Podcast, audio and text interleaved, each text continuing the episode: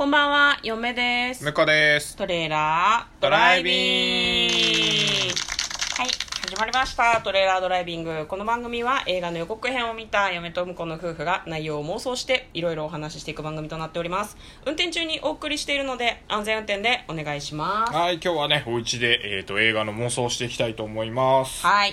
じゃあ今日も元気に映画の妄想をしていくということで よろしいでいいしょうか？っすね。なんか空元気感が漂ってますけど。いや、でもね、今日ね、めっちゃ寝たから、僕。めっちゃ出た。じゃじゃ元気ですね。めちゃくちゃ元気ですよ。はい。じゃあ妄想していきましょう。はこちらです。ブルータルジャスティス2020年8月28日公開159分 R15 の映画です。はい。結構バイオレンスな内容なのかもしれないですね。です R15 ということなので。はい。ではまず予告編の方復習していきましょう。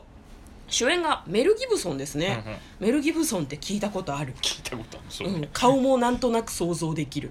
で、えー、と2人組の、えー警察の人たちが主人公なんですけれども、うん。バディモノっぽい感じ、そうそうバディものですね。めちゃくちゃいろんな人たち検挙すんの、うん。クズたちをバッタバッタとやっつけていくみたいな、はいはいはい。まあ、でも警察だから逮捕してもういろんな人を逮捕しまくる、でもなんか逮捕する方法が多分ちょっと乱暴だったりとか、違法ギリギリだったりするんだろうね。苦情が来たらしくて何の苦情か知らんけど所長さんみたいな人に「君たちは停職無給」って言われちゃうのね。しかも2週間。まあ、向こうだからね、弁護士かなんかにやられたんだろうね。まあね、いや厳しいよね、結構ね。で、しかも、片方の人は奥さんがなんか病気で、うんうん。やっぱお給料ないって非常に困ってしまうと。で、自分たちは職務を全うしてるし、いいことをしてて、クズをどんどんやっつけてて、なんで怒られなきゃいけないのっていうふうに思ってしまうんですね。で、彼らは何を考えたかっていうと、悪い人たちが、なんかね、麻薬取引。そうそうそうそう、役の売人を監視して取引直後に金を奪うっていうことを考えるのね。それって犯罪じゃないっていう。それただのただの強盗では。そうそうそうそうなんか結局強盗だよねっていうことなんだけどまあなんかうさを晴らそうみたいなこともあるんでしょうね。で自分たちならできるって思ったんでしょう。で張り込んでたんだけどなんかね役の取引じゃないんだよね、うんうん。銀行強盗みたいなことをしているのかな、はいはい。なんかこう銃でこう係の人を殺したりしてるのを見てしまうわけですよ。でそれを見てなんか予想外の展開になってしまうんだけれども始末をつけるって言ってその後かなりバイオレンスな展開になっていくみたいでした、まあなんか警察官2人なんだけどかなりアンタッチャブルというか法律に触れそうなことをしそうだなというような感じの予告編でございました。じゃあ内容の方妄想していきましょトレイラードライビング。ううん。ということでね。これなんかあれだね、もう、多分バイオレンスな、あの、銃撃シーンを楽しむ、ただそれだけの映画なんじゃないかなっていうでしょうね、まあ、あとは肉弾戦とかもありそうじゃない？なんか飛びかかってボコボコにするとかがあるから R15 なんだろそうなっていう。だからあの、うん、なんか既視感が漂うのは、うん。あの危ないデカなんじゃないかなっていう。完全にそれだよね。危ないデカじゃん、まあまあもうサブタイトル危ないデカ危ないデカは犯罪を犯さないけどねあのた人たちはだただ気にせずガンガン撃ちまくるけどね。うん、危ないデカだってどちらかというとチャラチャラしてるというかそうね。違うの？あのあのスタイリッシュデスタイカみたいなこリッシュでとでしょ？スタイリッシュでガンガン銃を撃ちまくる、そうそうそうそう。おしゃれデカみたいなあれかじゃあ僕は見てないけど西部警察とかそっち寄りだったかもしれないですね。僕も見てないので西部警察がこれに似てるかどうかちょっと何ともわからないですけど。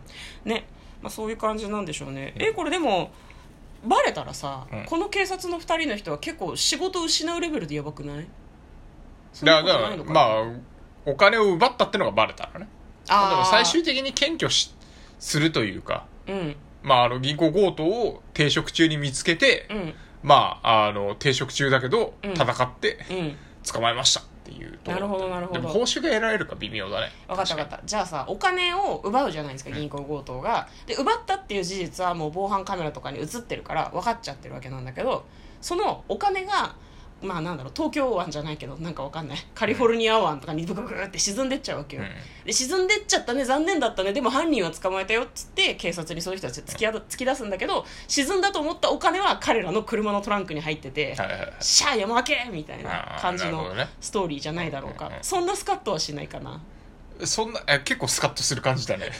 それだとね、でもうーんそんな話になっちゃうとでも彼らは留飲を下げたいわけだもんね、うん。正当に評価されてないし発給で頑張ってるのにもっとお金欲しいって思ってるわけだもんね。そうだね。じゃあ昇給するとかの方がスカッとするかな。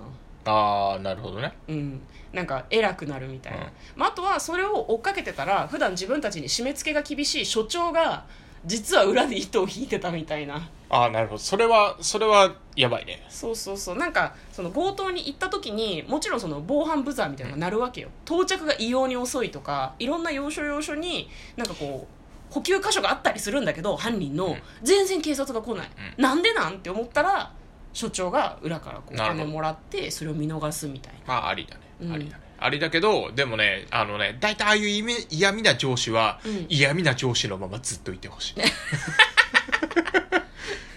そう、うん。そうか。捕まえちゃうとあ悪いやつだったんだなってなっちゃうけど、うん。やっぱり嫌味な上司にあのチって 思わせてこその。うん、うん、なんかあのデカバディな感じがする。なるほど。実は悪いやつで一泡吹かせちゃうとそれはちょっと違う。そうそうそう。悪いやつになっちゃうからねただね、うんうんうんうん。じゃなくてこうあの言ってることまともだし分かるんだけどこいつムカつくみたいなところを、うんうんうん どうだこらって。そうかそれは維持してほしいってことね。っていうのとまあそこでねあの普段嫌味言ってる上司がああしゃあねえなって。うんうんうんいう感じがでまたあのねえ別にシリーズものじゃないけど、うん。また次の日になったら、うん。あの何やってんだお前らっつって怒ってんだろうなっていうのがこう透けて見えるのが楽しいじゃん。あー。じゃあ一番最後は「お前らよくやったな」って言ってくれるけどただやりすぎだからなみたいな感じになってでそうそうそうそう。二人は「さっせん」って言うんだけどトランクの中にお金が入ってるって多分ねどうだろう。うんそうね、うん。あのねなんかねちょっと気づいててもいいかなっていう気がする嫌味な上司が。あうん。あのなんか一言セリフそういえばあれどうなったのみたいな、っていうちょっとしたセリフで、うん。あバレてるって、うん。バレてるけど見逃してくれんのねっていう雰囲気で終わるとなんかあの好きですよね。